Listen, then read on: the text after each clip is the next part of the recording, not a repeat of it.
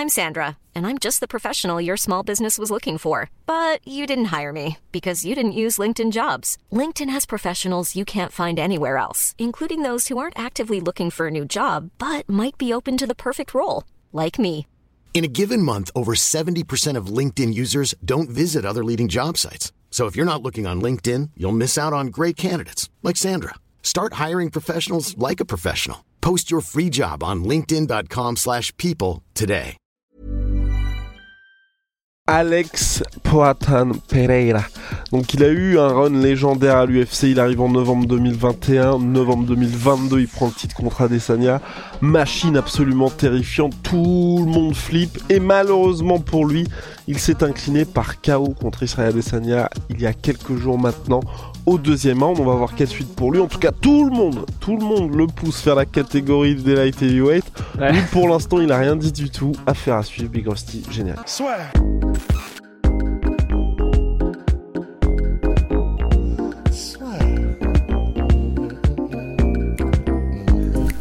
Paris sur le MMA avec une ibet. Quelle sera l'issue du combat? Une soumission? Un chaos Paris sur les meilleures cotes avec une bête. Alex Pereira, qu'est-ce qu'on fait, Rusty? Qu'est-ce qu'on fait? Est-ce que, est-ce que, est-ce qu'on tente? Est-ce qu'on tente un dernier combat en middleweight pour lui? Bah, pour, pour euh, ne pas se, ne pas radoter, mais faire écho euh, au podcast qu'on a fait donc sur Adesanya et maintenant. Mais c'est vrai que on n'a encore eu aucun mot, je crois, à moins qu'on l'ait loupé, de son équipe ni de lui, comme tu l'as dit. Donc, euh, à part Dana White, Adesanya, qui sont en mode euh, non, non, c'est bon, c'est terminé cette histoire. Pereira, lui, il aurait plutôt tout intérêt à demander une belle, à demander un troisième combat en MMA pour être sûr. Est-ce qu'il va le faire? Euh, je, je ne sais pas, mais je vois pas quelle raison il aurait de ne pas le faire. Parce que oui, il a envie probablement d'aller en light heavyweight. Oui, ce wake up, même s'il a jamais raté aucune pesée, hein, il me semble, à l'UFC. hein. Donc euh, on, parle de son poids, on parle de à quel point c'est dur, mais lui n'a jamais raté aucune pesée, par exemple. Donc euh, c'est juste dur. Et, euh, et du coup, pour moi, je- il faudrait qu'il y ait cette, ce troisième combat avec Adesanya et il faudrait que lui commence à pousser pour, parce que je vois mal comment est-ce qu'il pourrait avoir la même aura s'il monte direct en restant sur cette défaite-là et donc c'est lui qui perd, c'est Adesanya qui a le dernier mot en fait dans l'histoire. Donc pour moi là c'est, je pense qu'en termes de com, il, va falloir que lui et sa team demandent le troisième combat en vrai. hein. Ouais, ouais, non, non, oui. Et puis surtout qu'en termes de calendrier, je pense que ça arrange bien tout le monde euh, du côté de l'UFC de se refaire un petit peu un roster de contenders. Les gars règlent le truc une bonne fois pour toutes pour la troisième fois.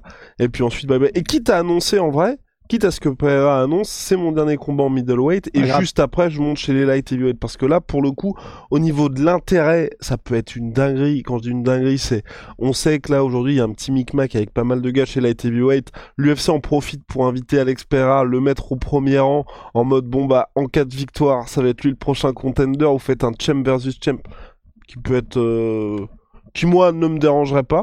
Donc euh, non non, Mhm. ça, ça, ça peut être très très bien si à ce combat. Après, il y a une réalité, c'est que Alex Pereira a beaucoup de mal à faire le poids. Là, ça a vraiment fait flipper pas mal de gens parce que je crois que c'était le dernier euh, à se peser. Puis il y avait silence radio de la part de tout le monde et genre quand même, tu vois, que ce soit les journalistes, les bruits de couloir, les trucs comme ça, quand personne ne dit absolument rien, tu sais que c'est un, c'est un peu tendu.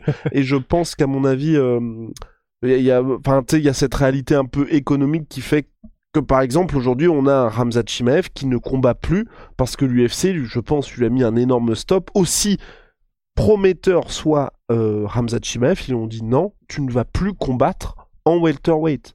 Ce qui est, euh, enfin, tu vois, Dana White, c'est le patron de l'UFC, on sait à quel point pour lui les résultats financiers de son entreprise sont importants. Lui s'est privé d'un combat pour le titre de Ramzat Chimaev, Shima, Shimaev. Shim- Shimaev chez les welterweight. Donc c'est dire l'importance vraiment de faire le poids à l'UFC. Donc je, pour moi, je pense qu'à mon avis, du côté d'Alex Pereira, il y a vraiment ça qui rentre en compte. Ouais, ouais, c'est clair. Et ben l'importance de faire le poids, comme tu l'as dit, hein, mais c'est euh, si jamais des gens nous découvrent, c'est parce que quand tu ne fais pas le poids, tu peux foutre en l'air des cartes euh, complètement. Et c'est ce qui s'était passé avec euh, la carte qui était censée se terminer par Hamza Chimaev contre Nate Diaz. Chimaev avait loupé le poids et de beaucoup. Et Plus ça 4 avait kilos, ouais. voilà, de plus de 4 kilos et ça avait complètement en dernière minute obligé l'UFC à tout remanier et ça fait beaucoup de pertes pour l'UFC c'est pas l'idéal. Donc euh, effectivement, il y a c'est pour ça que là ils sont il y a le fait qu'il peut plus rentrer sur le territoire américain mais il y a aussi le fait qu'ils sont en mode euh, non, on va pas te refiler un spot où tout dépend de toi parce que là euh, vu ce que tu nous as fait machin. Pour Pereira, ça peut être ça mais en fait c'est juste que comme il a jamais loupé le poids, je sais pas mais en fait ah, en fait, tout va dépendre de Pereira lui-même. Déjà, premièrement, je tiens à dire que, tu sais, les vidéos qu'on a vues en backstage de Pereira et de Adesanya, énorme, énorme champion Pereira, dans, dans, le, dans l'attitude, dans la manière d'être. Euh, il vient d'être mis KO, il, vient, il avait beaucoup parlé lui aussi, et pourtant, il a, il a vraiment, il a, il était très, très calme, il était très, euh, il a rendu à Adesanya les honneurs qui lui étaient dus en backstage. Il n'y a pas de problème. Enfin, vraiment, vraie, vraie attitude de monsieur de la part de, de Pereira. Donc, euh, déjà, je, je tiens à le dire, même si ça n'a pas forcément de rapport là direct. Et, hum, et ouais, non, c'est pour ça. Je. J'attends, de voir parce que je sais pas, tu sais, il y a peut-être une partie de Pereira qui est aussi en mode, euh, bah, si jamais il demande pas le troisième combat contre Pereira, je ne sais pas comment il pense dans sa vie, comment il voit les choses, mais euh, ça se trouve lui-même, il est en mode bon bah je suis devenu champion UFC.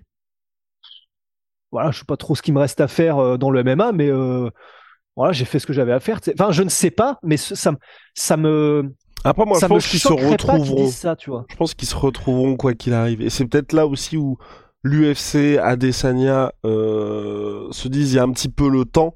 C'est on a vu les résultats financiers, on a vu ce qui s'est passé lors des deux combats à l'UFC. Je pense que c'était à chaque fois les scénarios rêvés dans le sens où t'as une fin spectaculaire, t'as beaucoup d'attentes, alors que on le rappelle, Pereira est brésilien, il ne parle pas anglais et euh, pourtant le mec arrive à vraiment, euh, de par son aura, de par ce qu'il a accompli en kickboxing, attirer, de par sa rivalité avec Adesanya, attirer les gens. Je pense que ils, ils savent à mon avis que s'ils veulent, tu vois, le combat sera toujours là aussi. Et Ouais. donc, euh, si Pereira fait ce qu'il a à faire, parce que il y a, il y a aussi un vrai truc à mon avis, c'est hum, Pereira, il a ce- pas ce besoin, mais tu vois, auprès du, du grand public, de, de dire t'es pas juste là parce que y a ta rivalité avec Adesanya, parce que c'est vrai qu'il a quand même été précipité vers le combat pour le titre aussi, et que s'il fait un vrai run chez les light heavyweight, où, ok, il a ce statut-là, donc forcément ça va aller plus vite que n'importe quel gars qui rentre dans la catégorie des moins de 93, mais sans passe droit, en étant obligé de se farcir un peu euh, deux trois gars avant d'avoir le combat pour la ceinture, enfin même moi, mais en tout cas des gars qui sont pas euh, ici pour le style Alex Pereira, je pense que un, il aura gagné le entre guillemets la légitimité nécessaire auprès de certains fans, et puis qu'après euh, tu peux tout faire parce que Adesanya a déjà combattu dans cette catégorie-là. Non, moi je, moi en vrai je te dis si ça ne me, ça ne me dérange pas parce qu'on a vu au Glory, tu vois, il a fait son, son run hors Israël Adesanya, il a été champion dans deux catégories. Je pense que là, il sait qu'il lui reste quelques combats. Glover Teixeira aussi, je vais pas dire précipiter sa retraite, mais il a pas cherché à avoir d'autres combats après Jamalil parce qu'il s'est dit, il faut que je m'occupe d'Alex Pereira désormais. Donc je pense qu'ils ont aussi, eux, de leur côté, une, euh, ils ont un plan, ce que, à mon avis, c'était, ils allaient annoncer ce plan-là après la victoire contre Adesanya, tu vois. Parce que c'est un peu compliqué aussi de se dire, s'il a la ceinture qui fait, bon bah maintenant, je demande le title shot contre Jamalil ou je prends le vainqueur de Jamalil contre Jiri au mois de novembre au Brésil, là tu vois tout le monde pète un câble. Là dire euh, bon j'ai plus la ceinture, je vais me faire face planter, euh, enfin pas face planter mais seulement mettre KO, euh, j'arrive pour le title Ouais. shot, c'est un peu compliqué. Ouais, c'est sûr, c'est sûr. En fait, moi, ce qui me fait plus peur, c'est Hiring for your small business? If you're not looking for professionals on LinkedIn, you're looking in the wrong place. That's like looking for your car keys in a fish tank. LinkedIn helps you hire professionals you can't find anywhere else, even those who aren't actively searching for a new job but might be open to the perfect role. In a given month, over 70% of LinkedIn users don't even visit other leading job sites. So start looking in the right place. With LinkedIn, you can hire professionals like a professional. Post your free job on linkedin.com/people slash people today. Ça va dépendre de ce que veut faire l'UFC, mais ce serait que là, si l'UFC veut complètement mettre derrière cette histoire de Pereira Adesanya pour que là, on, on- le grand public reste sur Adesanya et c'est le boss et euh, pas besoin d'un troisième combat, ce serait que bah, que là, ils le mettent contre des euh, Robert Whittaker, qu'ils le mettent contre des Ramzat, s'ils le veulent, l'UFC peuvent probablement tuer la hype Pereira là dans l'œuf et complètement s'assurer que plus personne ne parlera de euh, Pereira Adesanya comme d'un doute. Mais clairement, c'est ça qui me ferait peur, moi. Ouais, en fonction de ce que Pereira veut faire. S'il dit justement, je veux rester en middleweight.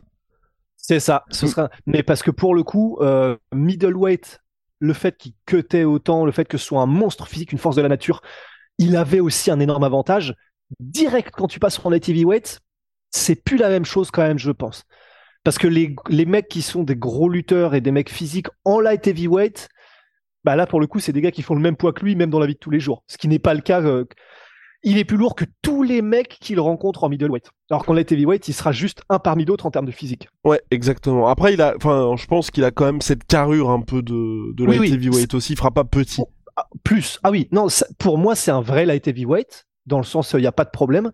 Mais il, cet avantage qu'il pouvait avoir en lutte ou en tout cas en le mec est un cauchemar à maintenir, euh, à garder contre la cage en clinch parce qu'il est trop fort physiquement, c'est bien amoindri, je pense, quand même en light heavyweight. Euh, et face à des Ankalev, des Blakovic ou des, gars comme ça, je pense que euh, peut-être qu'il continuera à choquer parce que ça reste une force de la nature et, et que c'est un light heavyweight naturel, mais ce sera beaucoup moins évident et facile, je pense quand même, que là ça ne l'est actuellement et que ça aurait pu l'être en, middle. À 100%, 100%. Et euh, pour finir sur Alex Pereira, aussi euh, là où je pense à mon avis que l'UFC va pas forcément lui mettre des bâtons dans tes roues, mais plutôt l'orienter très subtilement comme ils l'ont fait avec ce, cette, cette, montée chez Light Heavyweight. C'est qu'ils ont besoin, je pense, aussi d'un Alex Pereira au top parce qu'aujourd'hui, le Brésil, vous le savez, c'est un pays extrêmement important pour l'UFC. Ils ont pas de diffuseur au Brésil, c'est directement diffusé sur la plateforme UFC Fight Pass. On regarde l'importance qu'a ce marché pour eux. Il y a euh, Charles Oliveira et Alex Pereira en vrai star aujourd'hui de l'organisation. Polo Costa, je le mets un peu en dessous parce que il y a plus enfin, il est plus à un combat du titre. Aujourd'hui, il faut vraiment qu'il se refasse un, nouveau run. Et puis, on sait toutes les difficultés qu'il y a eu dans la nouvelle négociation avec l'UFC. Enfin, bon, c'est un petit peu différent de ce qu'il y avait en début de carrière. Figueredo, là, il va monter bientôt faire ses débuts en bantamweight aussi. Je pense pas que ce sera pour la ceinture directement. Donc, selon moi, ils ont aussi besoin l'UFC, tu vois, d'avoir et puis Glover Teixeira n'est plus là. Ils ont besoin d'un mec euh, qui est très bon dans ces grosses catégories de poids là. Jelton Almeida, faut attendre aussi un petit peu donc, euh... donc moi c'est pour ça tu vois que j'y crois, enfin je crois vraiment à ce run en light heavyweight et à un moment donné il y aura le nouveau combat contre Israël Adesanya. J'aimerais juste, tu sais je me suis regardé, c'était dimanche matin, le trailer de l'UFC 200 où ils annoncent le retour de Brock Lesnar. Ça, ça fait longtemps qu'on n'a pas eu ça à l'UFC. Tu sais le, le truc qui sort de nulle part, on est oh, ouais. oh ils vont faire ça. Ouais. Non, c'est clair, c'est clair. Et là, c'est vrai que ça pourrait, euh, dans quelques temps, dans quelques années peut-être, être vraiment. Parce que si jamais Alex Pereira monte en light heavyweight et commence à gagner, et arrive vers le titre, et prend le titre, on sait jamais, eh, ça peut être possible, et que euh, Adesanya continue son run de défense de titre en middleweight, l'histoire, elle est toute écrite pour que dans euh, trois combats ou trois combats chacun par exemple, qu'ils se retrouvent pour un méga shot en light heavyweight.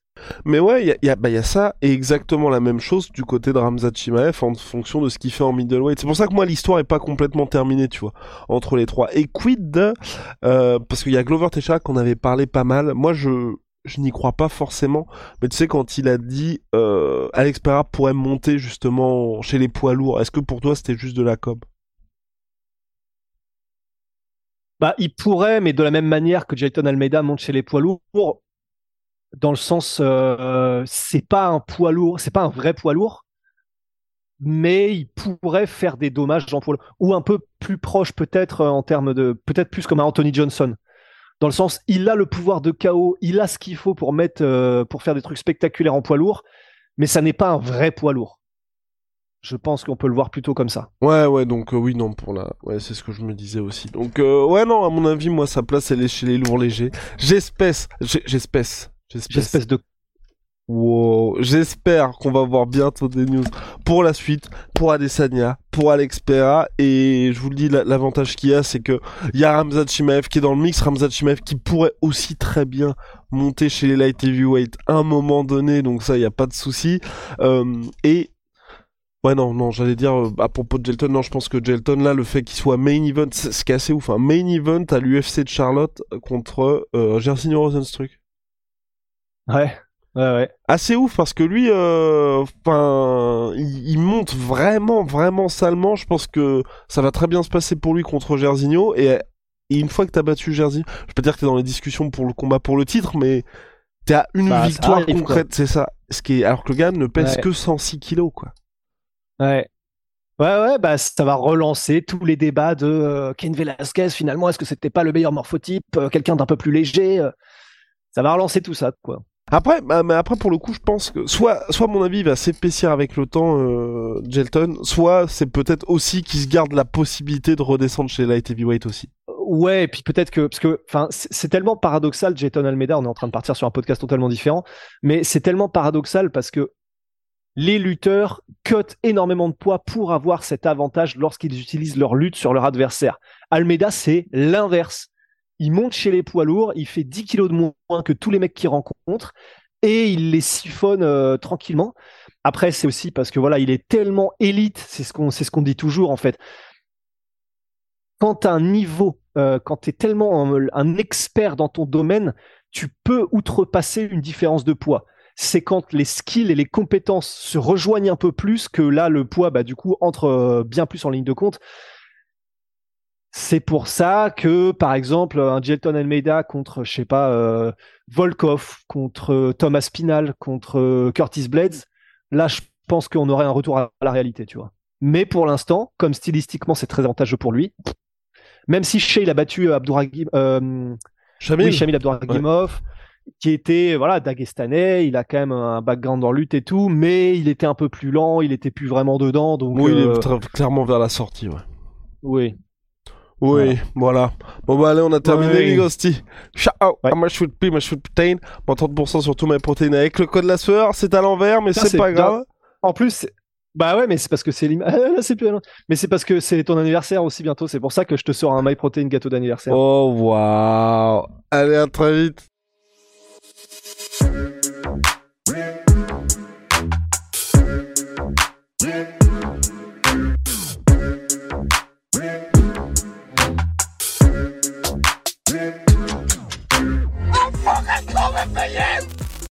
Et voilà, c'est la fin de votre épisode du podcast La Sœur. Si ça vous a plu, n'hésitez pas à nous mettre les 5 étoiles sur Apple Podcast ou sur Spotify. Vous pouvez aussi nous laisser un petit commentaire, ça nous aidera beaucoup. Et si vous voulez aller plus loin avec nous, vous tapez La Sueur sur toutes les plateformes ou sur les réseaux sociaux, vous nous trouverez. Et là, vous nous écoutez très certainement en audio. On est aussi en vidéo sur YouTube, mais également sur Snapchat. Là encore, vous tapez la sueur et on sera là.